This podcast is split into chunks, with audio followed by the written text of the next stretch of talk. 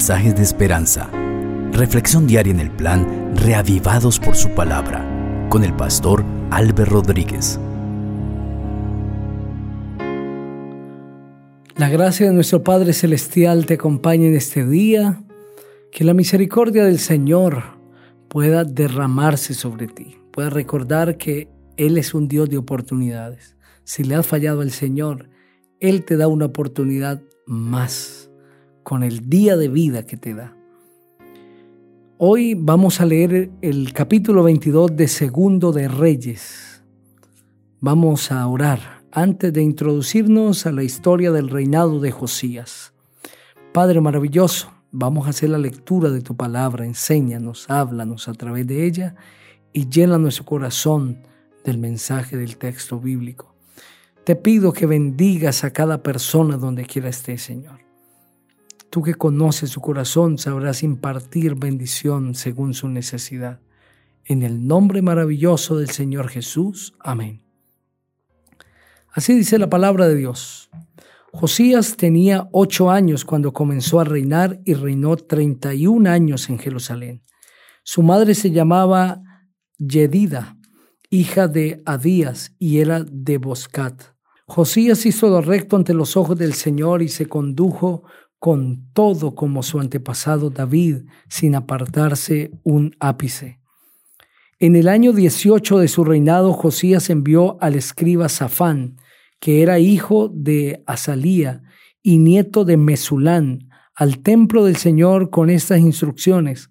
Ve a ver al sumo sacerdote Hilcías y dile que recoja el dinero que el pueblo ha traído al templo del Señor y que han hecho recibido los guardas de la puerta. Dile que entreguen ese dinero a los que tienen a su cargo las obras de reparación del templo del Señor y a los que están reparando las grietas del templo, es decir, a los carpinteros, maestros y albañiles, y a los que compran la madera y la piedra de cantería para reparar el templo. Dile que no les pidan cuenta del dinero que se les confíe, porque ellos proceden con honradez. El sumo sacerdote Hilcías dijo entonces al escriba Safán, He hallado en el templo del Señor el libro de la ley.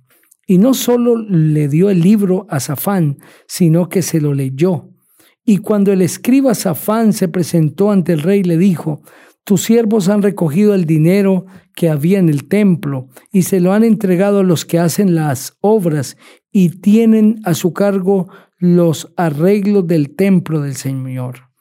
Además el escriba Safán le informó al rey, el sacerdote Hilcías me ha dado un libro. Enseguida Safán se lo leyó al rey. Y en cuanto el rey escuchó las palabras del libro de la ley, se rasgó las vestiduras y ordenó al sacerdote Hilcías y a Jicab, hijo de Safán, a Agbor, hijo de Micaías, al escriba Safán y a su siervo Asaías lo siguiente. Vayan y consulten al Señor por mí y por el pueblo y por todo Judá en cuanto a las palabras de este libro que se han hallado con toda seguridad. La ira del Señor se ha encendido contra nosotros en gran manera, por nuestros padres no atendieron a las palabras de este libro para conducirse en conformidad con todo lo que nos fue escrito.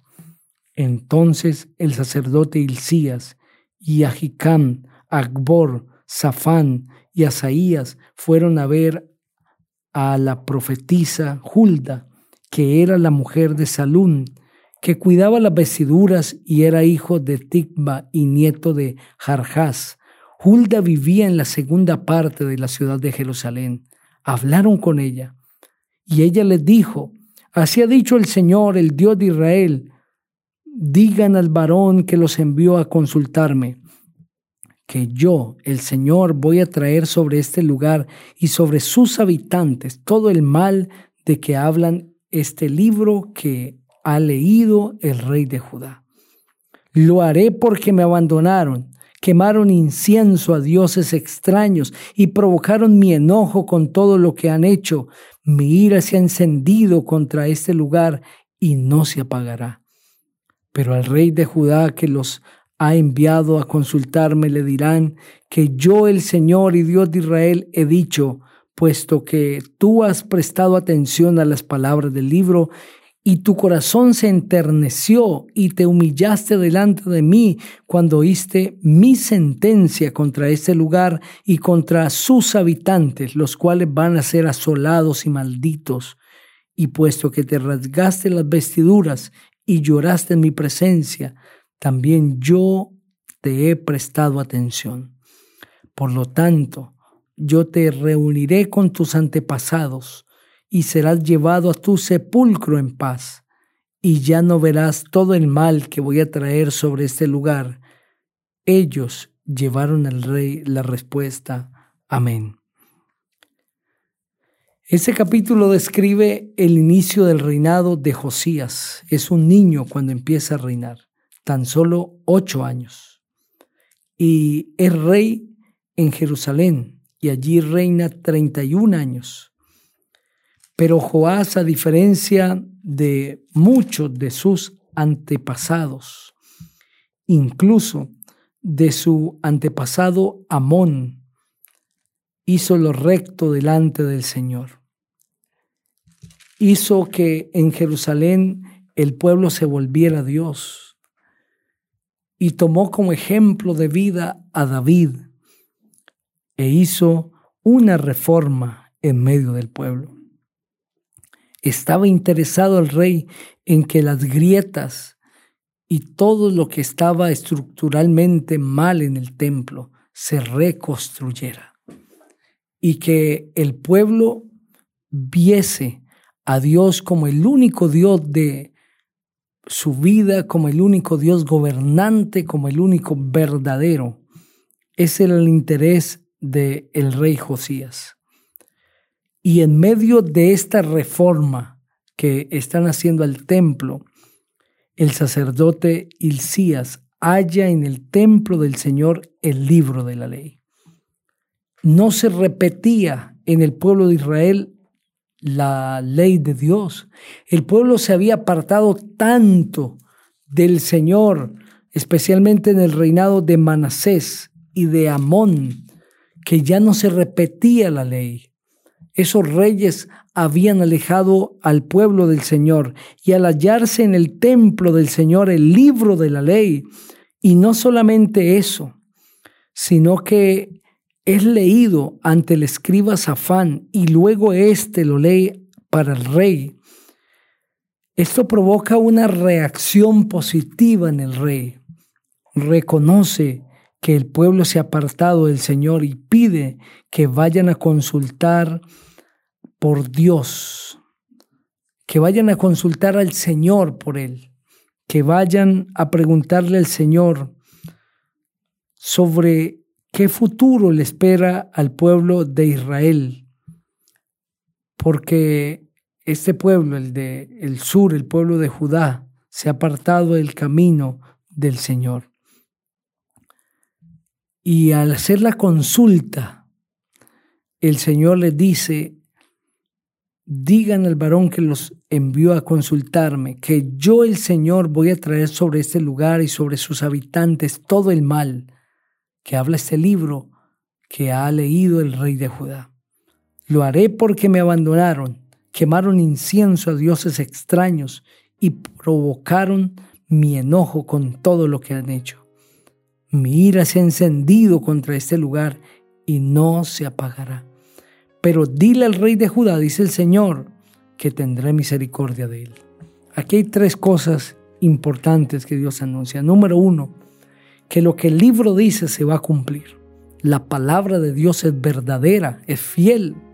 Lo que su palabra dice se cumple. Número dos, que la causa de todo este desenlace desastroso que vendría sobre el pueblo de Israel es la maldad del pueblo.